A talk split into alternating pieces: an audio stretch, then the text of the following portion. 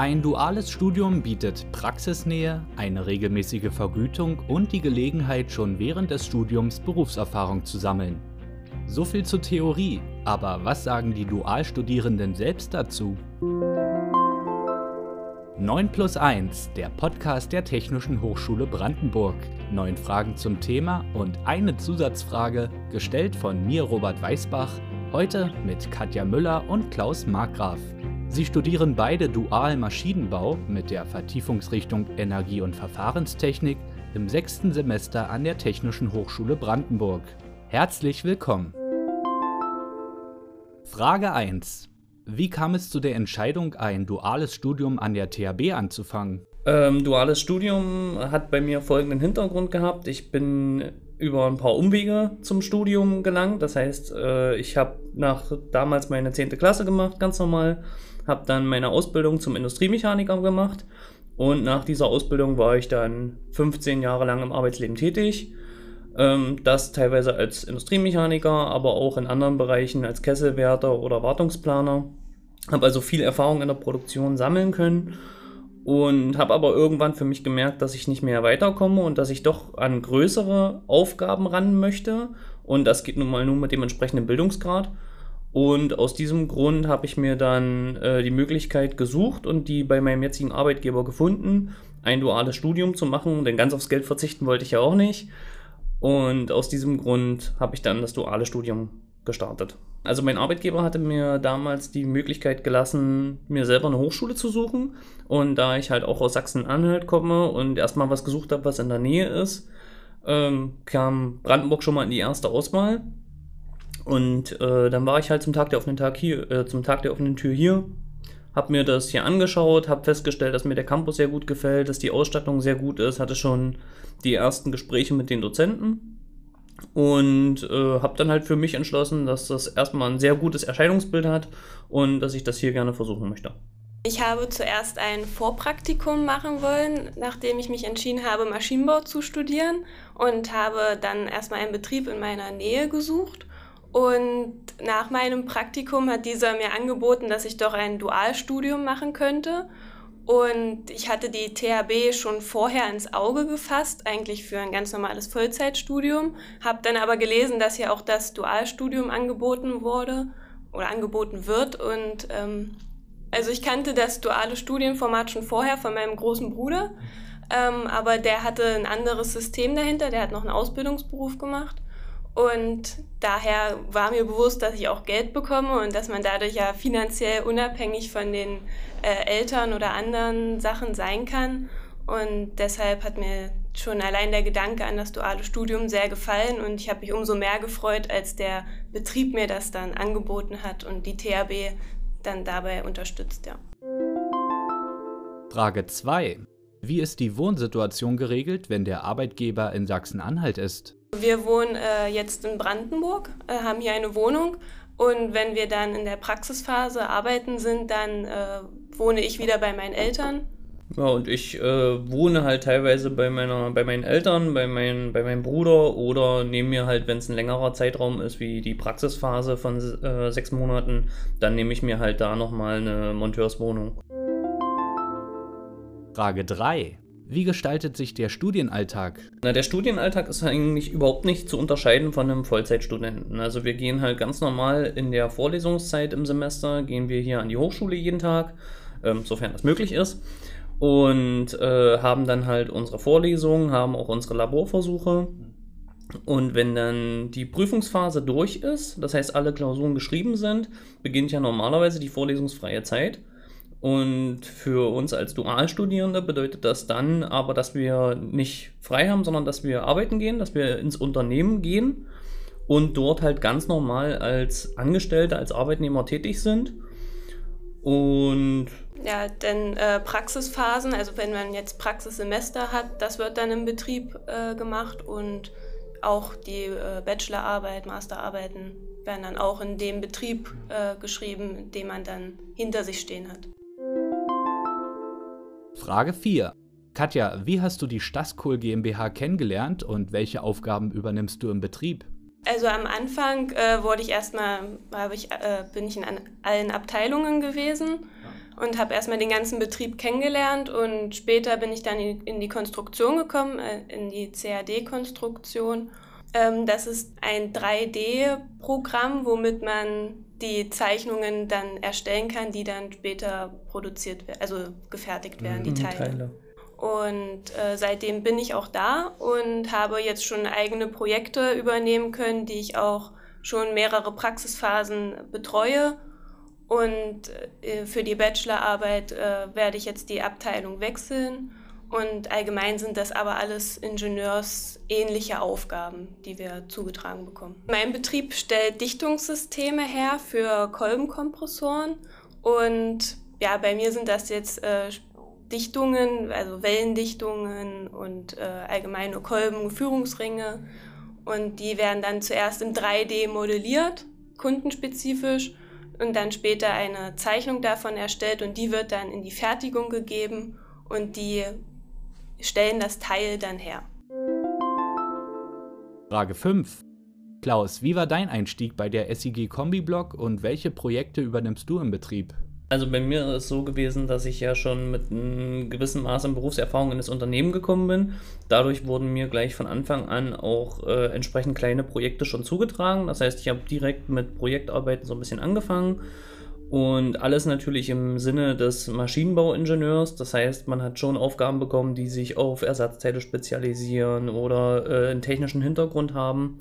Und mit dem Laufe der Zeit und mit der Zeit, in der man dann halt das Unternehmen auch kennenlernt, wurden dann die Projekte auch größer. Und das letzte wirklich große Projekt war dann halt auch zum Praxissemester, was ja wie gesagt über sechs Monate ging. Und äh, da hat man dann wirklich ein Projekt bekommen, was man über den kompletten Zeitraum von sechs Monaten bearbeitet und fertiggestellt hat. Bei mir ging es um die Optimierung des Lagerkonzeptes für Ersatzteile. Das heißt wirklich mal nach einem wirtschaftlichen Weg zu suchen, wie können wir unser Ersatzteillager so managen, dass unsere Produktion weiterhin gut versorgt ist mit Ersatzteilen, aber man im Prinzip die Lagerkosten dementsprechend optimiert und auch den Platz dann besser nutzt.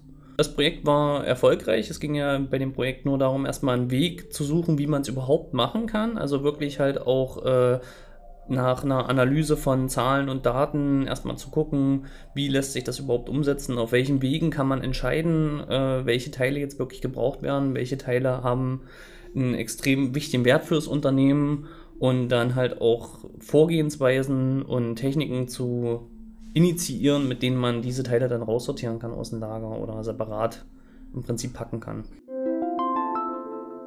Frage 6. Welche Inhalte werden im Studium vermittelt, die für eure Arbeiten im Betrieb relevant sind? Also bei mir ist das ganz klar erstmal die Grundlagen in der Konstruktionslehre und im CAD-Labor, wo ich erstmal gelernt habe, überhaupt wie eine technische Zeichnung aufgebaut ist, was dort alles reingehört, was nicht und was auch der Norm entspricht. Und allgemein äh, alle Hintergründe zur Thermodynamik, Physik, und auch äh, Chemie. Also es, im Groben und Ganzen ist, findet jedes Studienfach, was man hat, in dem eigenen Betrieb auch Anwendung.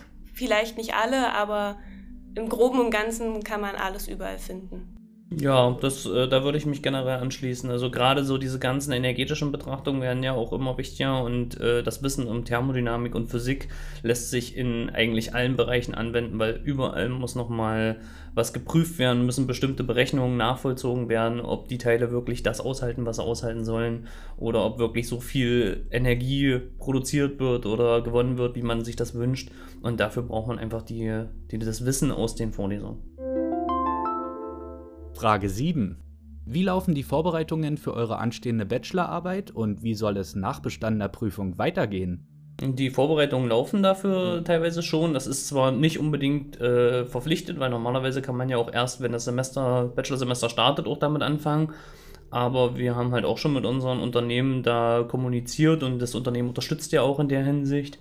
Und wir müssen ja auch als duale Studenten in diesem Unternehmen unsere Bachelorarbeit schreiben. Das heißt, wir können die halt nirgendwo anders schreiben. Und da kann man dann aber schon mit den Unternehmen sprechen und sich auch gucken, wo orientiert man sich hin, was möchte man gerne als Thema haben.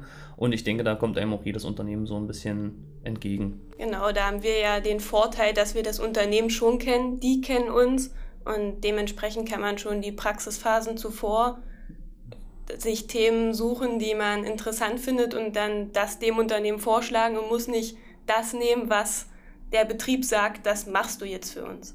Also ich werde in die Material- und äh, also ja in die Materialforschung gehen. Äh, ganz speziell geht es um Hochleistungskunststoffe.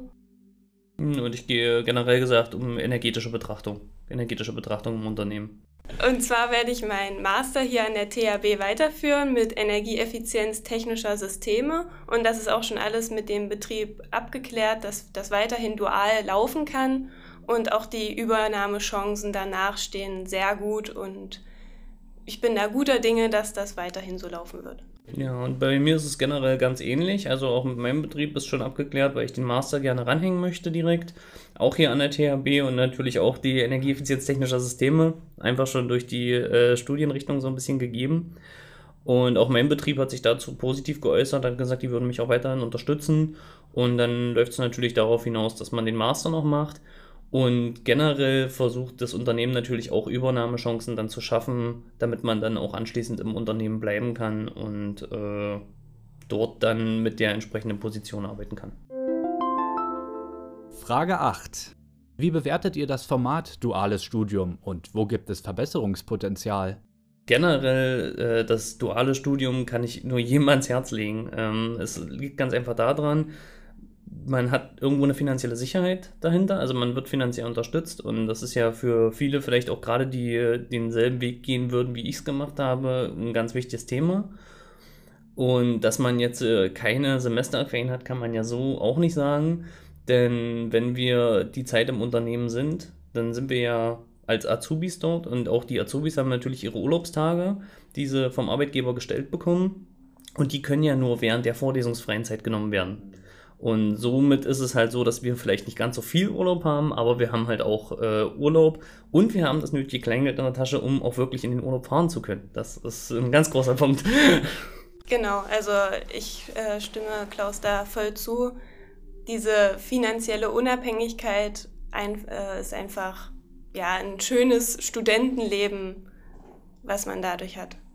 Also wir kennen das ja auch nicht anders. Wir haben ja von Anfang an äh, in den ersten Semesterferien, die man dann eigentlich hat, sind wir ja sofort arbeiten gegangen und wir wissen es nicht, wenn man ein paar Wochen mal frei hat. Das ist für uns ganz normal, da arbeiten zu gehen. Ja, und es ist ja auch trotz alledem eine Abwechslung zum Studienalltag. Also man kommt ja trotzdem weg vom Schreibtisch, sage ich mal, vom, vom reinen Lernen äh, geht dann in die Praxisphase rein, hat dann auf einmal kriegt man neue Aufgaben, man wird mit anderen Sachen konfrontiert, hat wieder Umgang mit äh, den ganzen Arbeitskollegen und das ist ja doch schon eine Abwechslung. Es ist vielleicht keine Erholung, aber es ist Abwechslung. Ähm, das einzige, ja, so ein bisschen, was heißt negativ? Also die Lehrenden vergessen vielleicht manchmal, dass es auch die Dualstudierenden gibt und wenn man dann Laborprotokolle, Hausarbeiten während der vorlesungsfreien Zeit schreiben soll, sind wir arbeiten und müssen uns dann nach unserem ganz normalen Arbeitstag nochmal ransetzen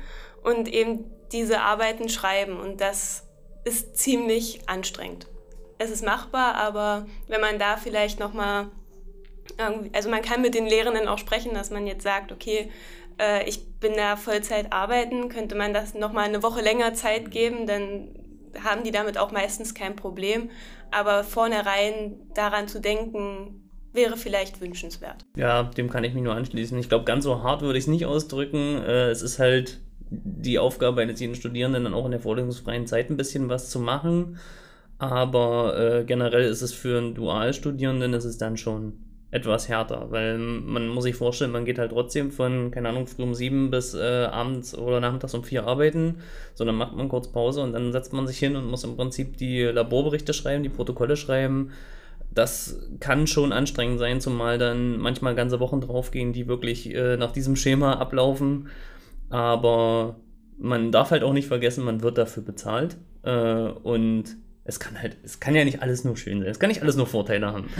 Aber es ist schon, äh, es ist schon ein großer Vorteil, wenn man das duale Studium hat, glaube ich. Das wiegt so ein bisschen die Nachteile auf.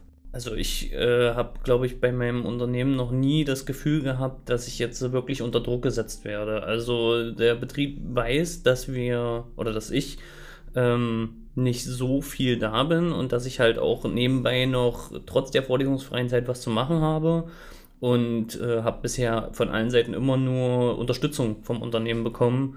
Nie so, dass es jetzt hieß, äh, selbst wenn zwischendurch mal noch Veranstaltungen an der Hochschule waren, wo ich gesagt habe, ich würde die gerne besuchen, äh, gab es vom Unternehmen her nie ein Problem, dass die gesagt haben, pass auf, wir stellen dich einen Tag frei und dann kannst du dahin. Ja, bei mir ist es eigentlich ganz ähnlich. Also der Betrieb weiß, dass wir studieren und dass es auch jetzt kein einfaches Studium ist und unterstützt, wenn man ähm, jetzt noch andere Veranstaltungen, wie du schon sagst, hast, hat oder auch, äh, also er übt auf keinen Fall Druck auf einen aus und hält hm. einen dann eher aus den Projekten zurück, dass man ähm, nicht so viel Arbeit hat.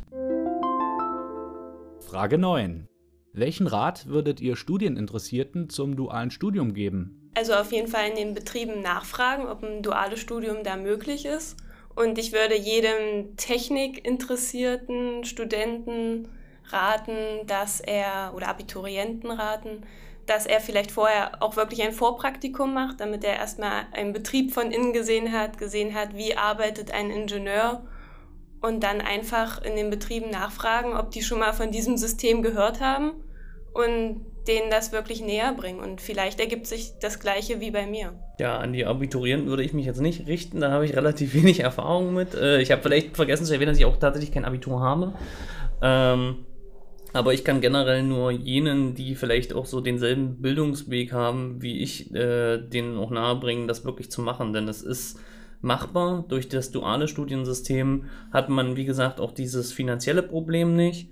Und äh, der, der, das Ergebnis ist es aber wert. Also alleine schon die Möglichkeiten, die sich mit einem Ingenieurstitel ergeben, sind die Mühen auf jeden Fall wert. Und jeder, der aus der Praxis kommt, weiß auch, wofür er das macht, wofür er dieses Studium macht und geht mit einer ganz anderen Motivation dran. Und ich glaube, diese Motivation ist schon ausreichend, um das meiste, den größten Teil des Studiums wirklich zu berappen.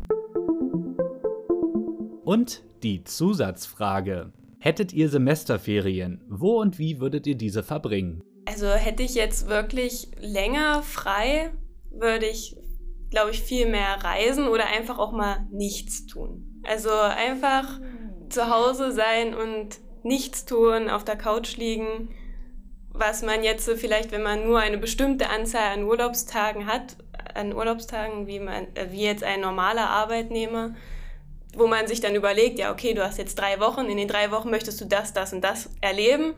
Und wenn man dann wirklich wochenlang frei hat, einfach nichts tun. Tja, also ich glaube, da kann ich mich tatsächlich anschließen. Ich wüsste gar nicht, was ich mit so vielen freien Tagen machen soll. Äh, ich kann mich nicht daran erinnern, dass ich in meinem ganzen Leben jemals mehr als drei Wochen am Stück irgendwie mal frei hatte. Und ähm, tatsächlich wüsste ich momentan so spontan gar nicht, was ich damit anfangen würde. Auf jeden Fall würde ich sehr viel auch mal entspannen. Das, was Katja schon sagte, einfach mal abschalten. Ähm, natürlich die Zeit, sofern es das Wetter und die Situation zulässt, draußen verbringen, verreisen. Ähm, ja, ansonsten, nee, einfach wirklich die Seele baumeln lassen. Einfach mal alles liegen lassen, keine Arbeit, keine, keine Berichte, einfach mal Erholung. Kopf frei kriegen. Das war 9 plus 1, der Podcast der Technischen Hochschule Brandenburg. Vielen Dank Katja Müller und Klaus Markgraf. Mein Name ist Robert Weißbach. Danke fürs Zuhören und immer dran denken. Du musst bereit sein, die Dinge zu tun, die andere niemals tun werden, um die Dinge zu haben, die andere niemals haben werden. Leb Braune.